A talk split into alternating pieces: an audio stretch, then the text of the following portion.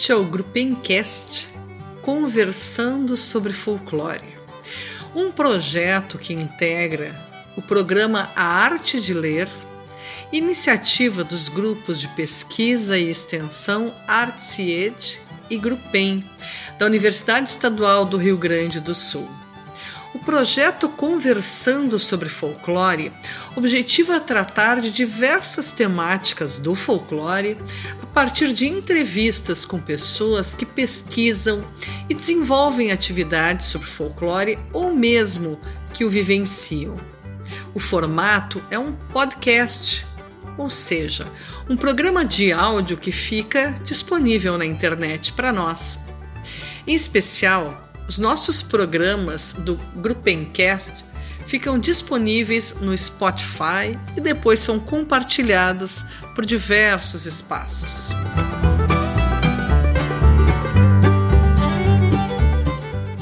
Neste, que é o nosso primeiro episódio, teremos a satisfação de conversar com a professora Paula Simon Ribeiro um verdadeiro ícone dos estudos do folclore, e não somente do Rio Grande do Sul, mas também do Brasil.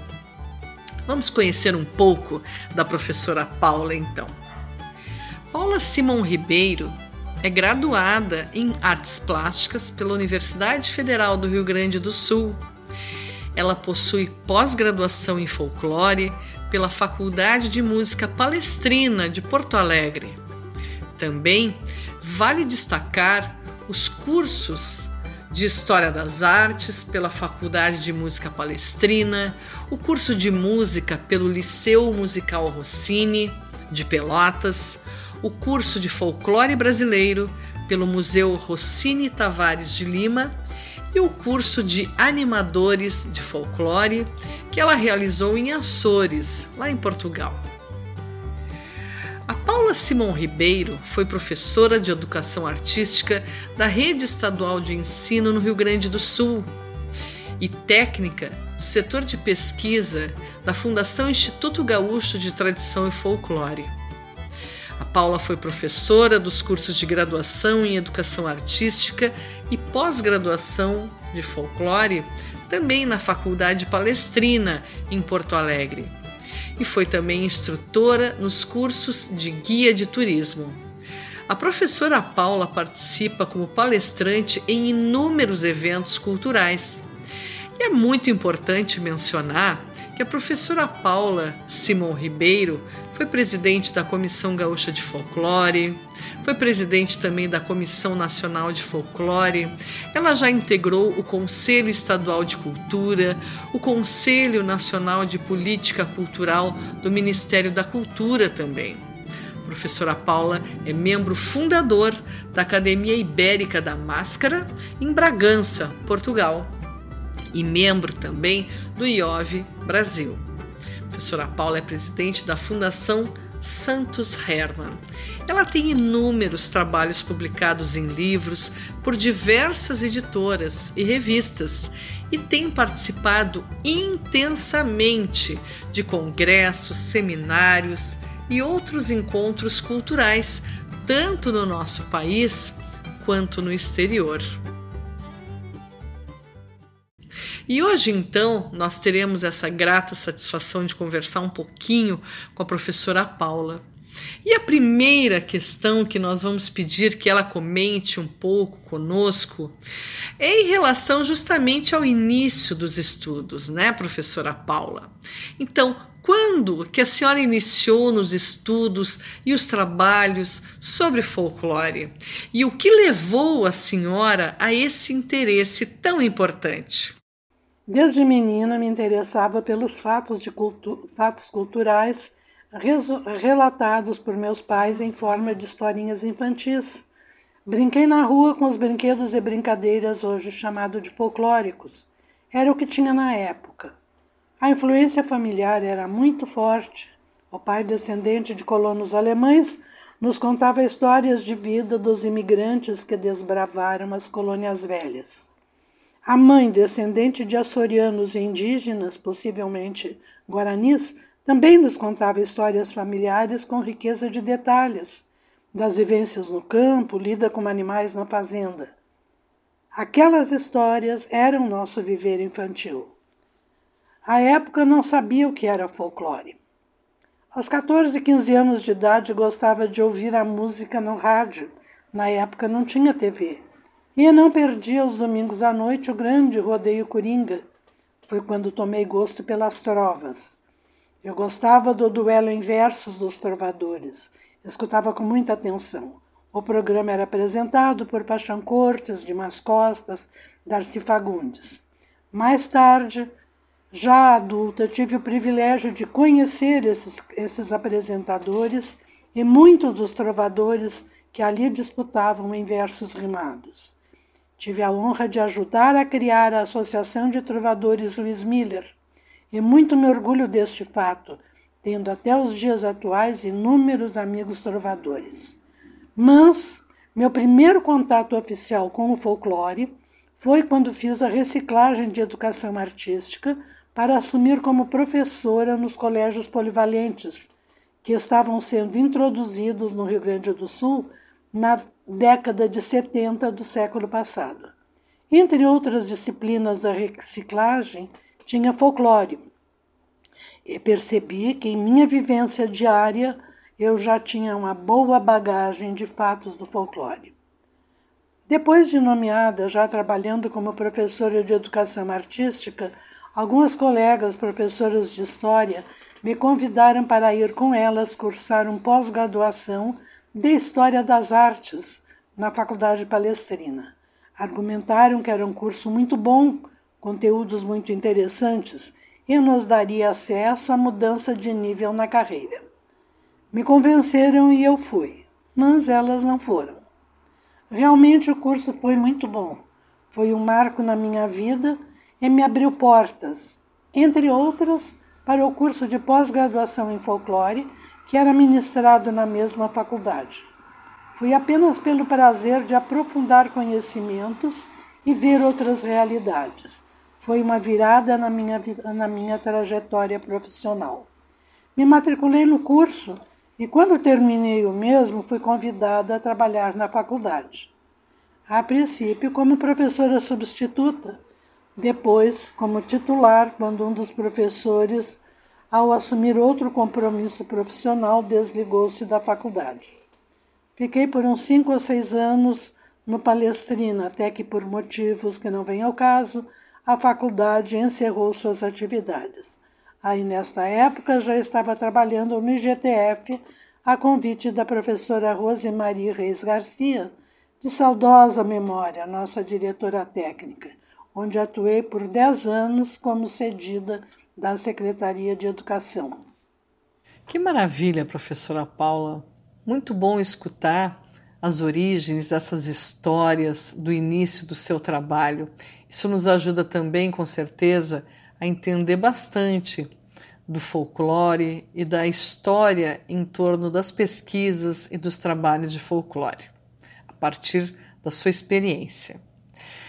E aí, outra questão que nós gostaríamos de conversar um pouco com a senhora, professora Paula, é o que a senhora recorda do início do movimento em torno dos estudos do folclore aqui no nosso estado do Rio Grande do Sul. Quais são os nomes de folcloristas gaúchos que a senhora recorda? Por favor, fala um pouquinho para nós sobre o que a senhora lembra disso tudo e dessas pessoas muito importante para nós também, porque recordar é viver. Pessoas interessadas na cultura no Rio Grande do Sul sempre existiram, mas os estudos formais tiveram início em 1948 com a fundação da Comissão Gaúcha de Folclore. Antes da oficialização ou sistematização dos estudos de folclore, as pessoas viviam estes fatos sem estabelecer classificações, regras ou títulos. Por exemplo, nas festas no interior, as pessoas se divertiam de diversas maneiras. Durante uma corrida de cancha reta, outro grupo jogava o jogo do osso, voltava, num outro grupo, trovadores cantavam seus versos, isto desde sempre. Ninguém dizia que aquilo era fato folclórico. Conheci muitas pessoas que posteriormente vieram a ser os grandes folcloristas, mas que na época, antes da comissão, do IGTF, do Palestrina, eram curiosos que observavam, prestavam atenção aos fatos culturais que os rodeavam. Com o tempo, continuidade, muito estudo e persistência foram chegando ao patamar que estão hoje, ou que estiveram quando nos deixaram. Ninguém nasce folclorista. O saber é uma contínua construção. O folclore é dinâmico, apresenta variantes e por isso é tão rico e interessante. Muitos fatos mudam a dinâmica, mas conservam a essência. Citar nomes é perigoso. A memória pode falhar e esquecer de relacionar uma figura importante no nosso contexto. Mas vou arriscar. Mas é impossível falar da, da Comissão Gaúcha de Folclore sem falar na Comissão Nacional de Folclore. Em 1948 foi criado no Rio de Janeiro a Comissão Nacional de Folclore, sob a orientação do IBEC, com sede no Palácio Itamaraty, tendo à frente Renato de Almeida, diplomata, musicólogo, escritor e diretor do Liceu Francês. Convocou os maiores intelectuais da época e iniciou os estudos e pesquisas sistemáticos de folclore com a dignidade que ele necessitava. Palavras do Renato de Almeida. Para alcançar os objetivos dessa entidade, foram feitos contatos com intelectuais e estudiosos de diversas áreas nos demais estados brasileiros, formando-se então comissões. É um assunto longo a história da criação, existência e atuação das comissões de folclore no Brasil. Ainda no mesmo ano, 1948, o professor Dante de Laetano foi convidado a organizar a Célula Gaúcha da Comissão, Nacional, da Comissão de Folclore. Tendo aceitado o convite, passou a reunir intelectuais, artistas, professores universitários, entre outros, com o objetivo de estudar o saber do povo. Não dá para citar nomes, alongaria muito o nosso encontro, pois inicialmente a CGF teve 32 membros que se reuniam na residência do professor Dante de Laetano, ou de algum outro membro da entidade. Realizavam estudos, pesquisas e muitas publicações. Participaram de seminários, congressos, seus membros proferiam conferências, palestras, semanas de folclore. Então, com perdão dos demais, oficialmente eu citaria como pioneiro no Rio Grande do Sul o professor Dante de Laetano, que conduziu a Comissão Gaúcha de Folclore de 1948 a 1992. Foram 50 anos de trabalho com seus colegas, plantando as sementes do que colhemos hoje. Posteriormente, com a criação do GTF instalação dos cursos na Faculdade Palestrina, o folclore foi sendo mais divulgado e valorizado. Para não estender muito esta questão entre os folcloristas, de meados do século passado para cá, Posso citar alguns, ainda pedindo desculpas se a memória não ajudar.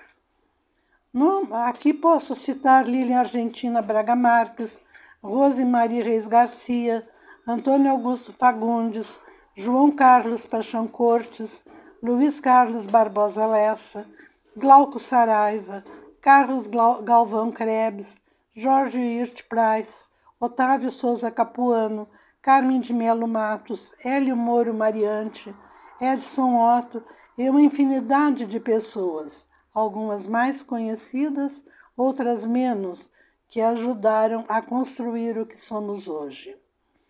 Não é possível citar a todos, me desculpem. Falar sobre esses folcloristas que já não estão mais entre nós se encantaram, como diria Câmara Cascudo, mexe nas emoções. Alguns vieram a ser grandes amigos, cuja falta nunca será suprida e o espaço seria pequeno para descrever histórias, as características pessoais e as saias justas que se passava quando em viagens de pesquisa. Nossa, quanta história, né? Quantas lembranças tão maravilhosas que a gente até fica emocionada de escutar. Isso é muito importante para nós, com certeza, professora Paula. E vamos seguindo então nessa nossa viagem ao tempo. E aí eu lhe pergunto, professora Paula, o que a senhora recorda em relação a esse movimento no Brasil do folclore, dos estudos do folclore? Conta um pouquinho para nós o que a senhora se lembra a esse respeito. Como a criação das comissões de folclore em todo o Brasil estão intimamente ligadas à criação da Comissão Nacional de Folclore, já me referi anteriormente à entidade mãe que coordena e norteia as demais. Os nomes mais expressivos da cultura brasileira, convidados por Renato de Almeida, como Graça Aranha, Ronaldo de Carvalho, Vila Lobos, Cecília Meirelles, Gustavo Barroso e outros se agregaram a essa instituição cujo objetivo era resgatar e preservar fatos da cultura popular que aos poucos perdiam espaço no após-guerra. A cultura estrangeira estaria descaracterizando usos, costumes, linguagem e outros aspectos de nossa cultura espontânea. O grupo pioneiro rapidamente se estruturou, contatando os demais estados brasileiros e criando subcomissões, que logo trabalharam em conjunto e deram início à formalização da Comissão Nacional de Folclore.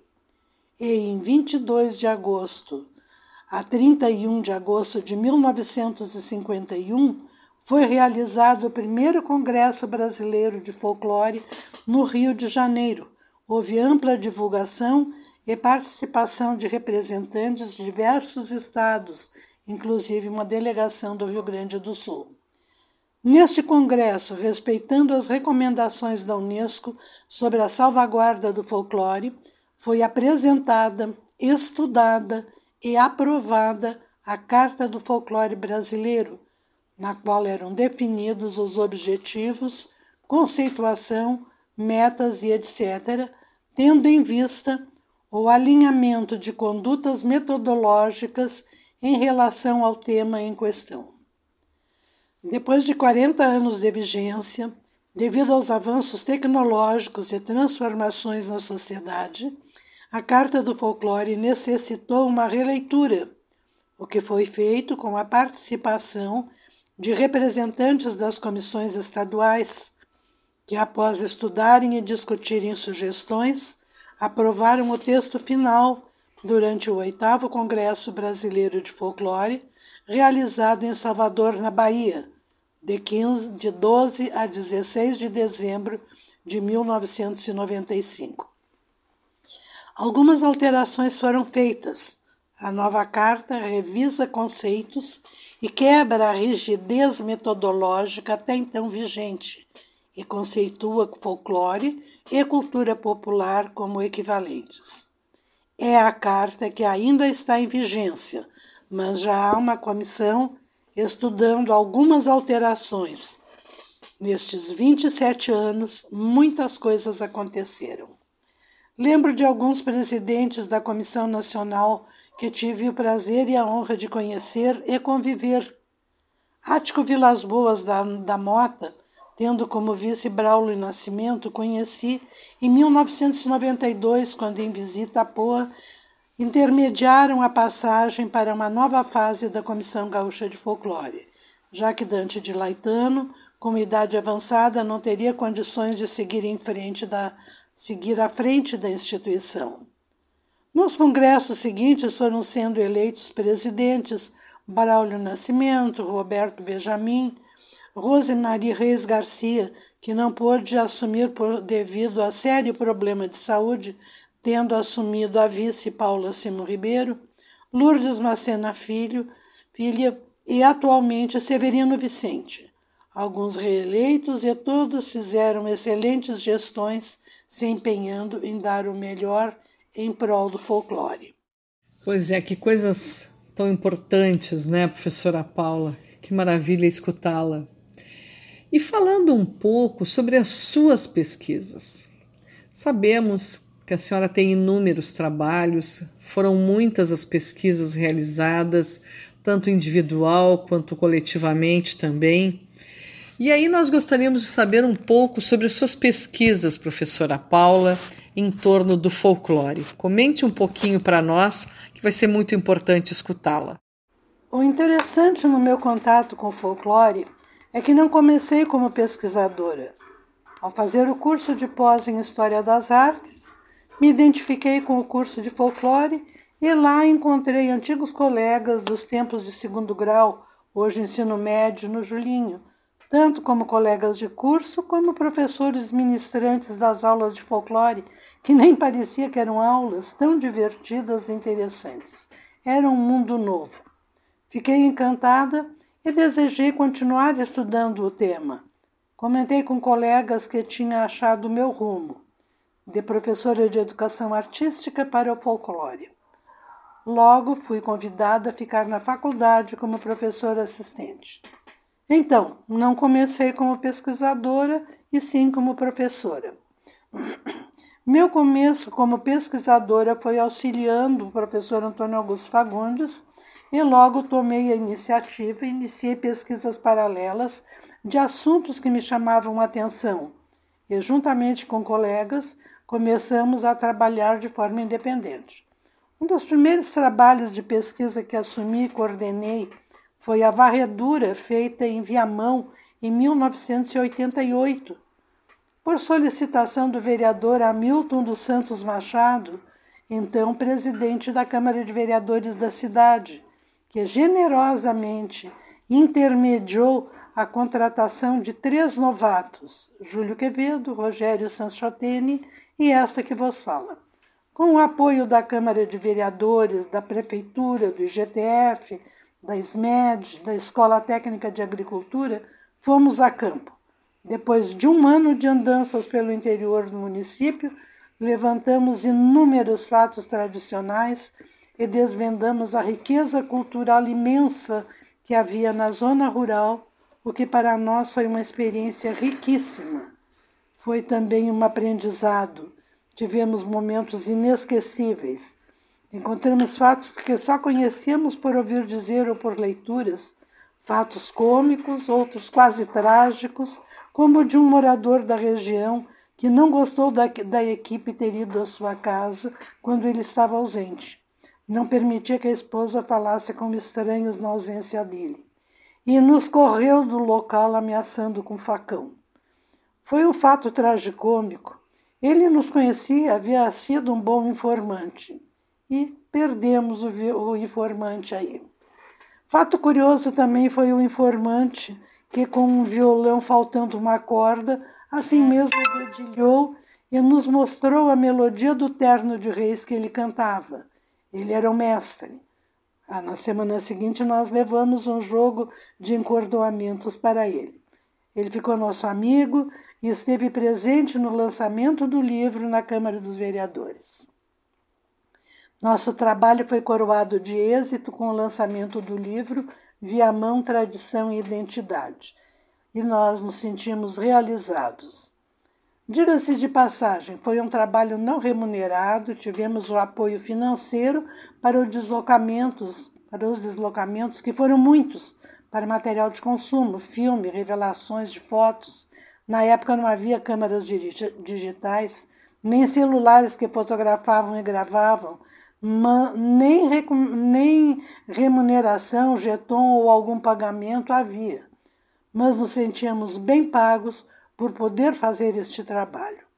Outro momento feliz foi a organização do livro Estudos Rio-Grandenses, Geografia, História e Folclore.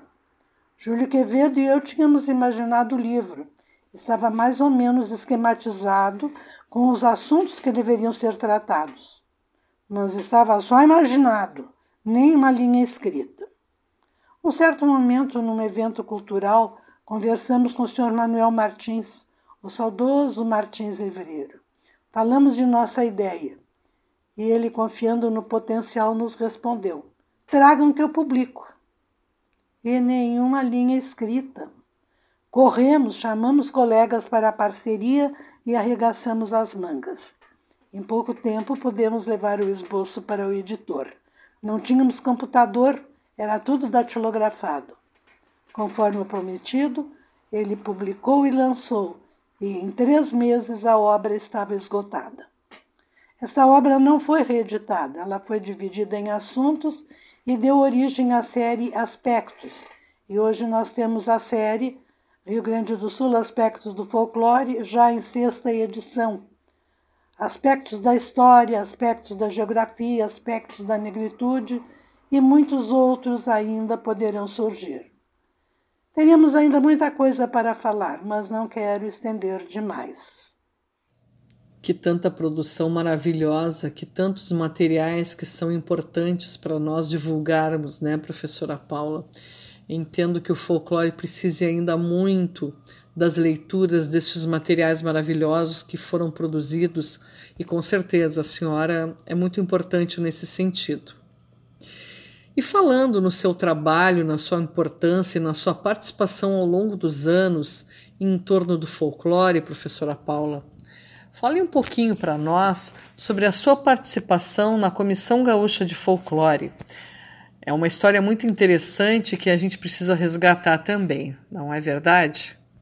Um dos primeiros contatos com o folclore na aula inaugural do curso de pós-graduação foi com o professor Dante de Laetano cuja simpatia nos cativou.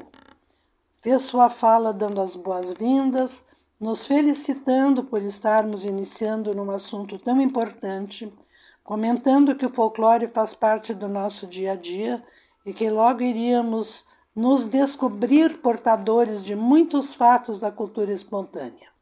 Despertou a curiosidade da turma de alunos. Falou também da Comissão Gaúcha de Folclore que ele presidia e que talvez no futuro algum dos alunos pudesse vir a integrar a, a Comissão Gaúcha de Folclore, quando tivesse seus trabalhos publicados, nos deixando bem claro que para participar da entidade havia condições. Anos mais tarde, talvez oito ou dez anos, já cedida para o IGTF, recebemos a visita do professor Braulio Nascimento, então vice-presidente da Comissão Nacional, que foi também em visita para o professor Dante, onde conversaram e este admitiu que estava com bastante idade, problemas de saúde e concordaram que a comissão deveria passar a coordenação para a coordenação de outras pessoas, pessoas mais jovens, ligadas ao meio e que houvesse continuidade nas atividades. Ficou ajustado entregar os rumos da Comissão, Comissão Gaúcha para que professora Lília Argentina Braga Marques a reestruturasse. Este fato foi feito oficialmente na residência do professor Dante, que comentou estar satisfeito por a professora Lilian aceitar esta tarefa e que esta seria, no momento, presidente executiva para compor um grupo de pesquisadores que passariam a integrar a Comissão Gaúcha de Folclore. Colaborei durante todo o período da transição e em 22 de setembro, de no, até que no, desde 22 de setembro de 92 já tínhamos então uma diretoria provisória que assumiu, traçaram planos e metas, dando novo impulso, desenvolvendo atividades de pesquisa, publicação de livros, criando condições que a entidade cumprisse suas finalidades estatutárias. Sempre estive presente em todos os momentos da comissão, participando como membro da diretoria, como secretária, tesoureira, vice-presidente e presidente, e também, quando necessário, executando qualquer tarefa na sede, procurando manter em ordem durante os tempos de pandemia e isolamento. Como técnica, participei de muitas pesquisas Publiquei trabalhos e tenho uma ligação afetiva muito forte com a comissão. Então, tivemos uma primeira fase da Comissão Gaúcha de Folclore com o professor Dante, de 48 a 88. Uma segunda fase, de 1992 a 2020. Agora, depois de 30 anos em atividade contínua na, na Comissão Gaúcha, inauguramos uma terceira fase, Com os avanços tecnológicos, os problemas da pandemia, os encontros agora são virtuais. Um novo grupo assumiu com brilhantismo a diretoria e nos orgulhamos do trabalho que está sendo realizado. Temos muitos novos associados e vejo a Comissão Gaúcha de Folclore brilhando. Fico torcendo que esta diretoria continue por muito tempo o belo trabalho que vem realizando. E dentro dessas possibilidades estarei sempre à disposição dos colegas. Nossa, realmente é uma história muito linda, né? Muito linda da Comissão Gaúcha de Folclore. Isso é tão importante para nós conhecermos essa história. Muito obrigada por comentar conosco, professora Paula. E a nossa questão, então, que não poderíamos deixar de falar, é sobre a sua convivência, sobre o seu trabalho com a querida e saudosa professora, doutora Rosemarie Reis Garcia. Como é que foi o trabalho com ela? O que, que a senhora produziu com ela e que lembra, que gostaria de comentar com a gente? Por favor, comente um pouco para nós, professora Paula.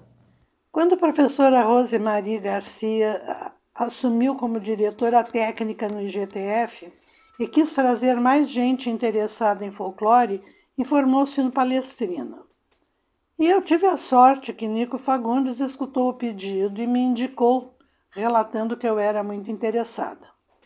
Fiquei como professora cedida por 20 horas por 10 anos até que a Secretaria de Educação me chamou de volta para a sala de aula, mas a essa altura eu já estava muito envolvida com a CGF.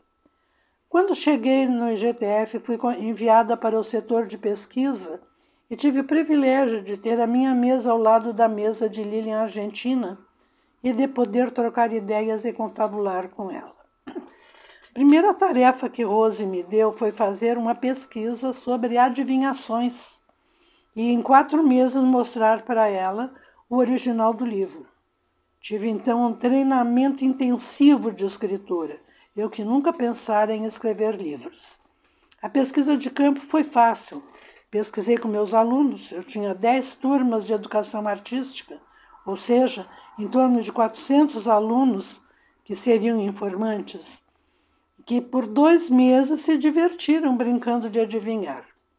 A pesquisa bibliográfica com os aspectos técnicos foi orientada por Rose, e no prazo marcado eu estava com a tarefa cumprida. Acho que foi um teste. Fiz muitos trabalhos de campo com ela e com Lilian. Muito inteligentes, conhecedoras do folclore se completavam. Rose era mais formal, muito técnica. Lilian intuitiva. Acho que já nasceu folclorista. Era um aprendizado constante. Com Rose trabalhamos no mapeamento dos brinquedos da América Latina, que infelizmente não completamos. A perdemos muito cedo, mas foi enriquecedor. Durante dois anos ficamos de olhos bem abertos nos locais onde havia crianças brincando. Trabalhei com ela na pesquisa das gaitas, também incompleta. Lembro de um episódio divertido quando entrevistamos Oneide Bertucci. Estávamos num evento de trovas, acho que era em Catuípe, e aproveitamos a oportunidade para entrevistar o músico. O hotel não possuía um local adequado para fazer essa entrevista a contento. Havia muito barulho na volta, até que ele convidou. Podemos fazer no meu quarto. Nós fomos. Era um quarto pequeno, com duas camas de solteiro, tudo bem modesto. Socorreu há mais de 30 anos. Rose abriu uma enorme bolsa e tirou dois gravadores, dois microfones, três máquinas fotográficas, uma com filme colorido, outra com preto e branco, outra com slide, uma filmadora e um diapasão, além de canetas e papéis. colocou tudo em cima de uma cama e ele sentou na única cadeira que tinha, e nós sentamos na cama junto com a parafernália. Ele perguntou: Mas precisa mesmo tudo isso? Ficamos umas duas horas no mínimo. Era preciso gravar a execução completa num gravador, depois gravar só a mão direita, o teclado, depois só a mão esquerda, os baixos no outro gravador, depois novamente a melodia completa, até que ela ficou satisfeita com o resultado obtido. Juntou todo o equipamento, guardou na enorme bolsa. Agradecemos muito e fomos para o nosso quarto. Lá chegando, ela começou a guardar o equipamento e me perguntou se eu estava com o diapasão. Não, não estava. Procurou mais e não achou. A esta altura, os participantes já estavam indo para o salão onde seria o concurso e ela, bem formal, me pediu: Paula, me faz um favor? Vai no salão, procura o Oneide e pergunta se não deixamos o diapasão na cama dele. Sim, Rose, já estou indo. Caminhei uns passos e voltei. Rose, será que pega bem fazer essa pergunta em público? Pesquisamos também em Tainhas, um projeto envolvendo os membros da comissão. Fomos em umas dez pessoas e fizemos todo o trabalho de campo, fizemos a varredura, mas a análise de dados não foi possível terminar. Três dos envolvidos na pesquisa partiram muito cedo: Rose, Lilian e Jorge Price. As fotos estão guardadas na sede, mas as anotações cada um ficou com as suas. Agora é pensar em outros projetos e outras metas. Ai, professora Paula, que maravilha! Todas essas suas colocações, seus comentários e principalmente nos compartilhando conosco as suas lembranças tão importantes, né? Pensando então em tudo que a gente falou nessa nossa conversa de hoje, professora Paula, gostaria de comentar alguma coisa a mais para a gente, nos, nos inteirar de tantos desses acontecimentos? Comente alguma coisa a mais que a senhora gostaria de falar e que eu, porventura, não tenha lhe perguntado. Sim, gostaria de agradecer a oportunidade de participar desta programação. Falar de folclore é muito gratificante e neste encontro foi emocionante recordar passagens e fatos da minha trajetória profissional, do aprendizado com Rose, Lilian e outros, da ligação de carinho que tivemos entre os associados da Comissão Gaúcha de Folclore. Presto minha homenagem aqui àqueles que partiram que foram os baluartes na condução dos rumos da nossa homenagem, da nossa, da nossa entidade. Homenageio os que agora, com novas tecnologias e com novas ideias, levarão à frente a nossa Comissão Gaúcha de Folclore. Muito obrigada. Sucesso para vocês.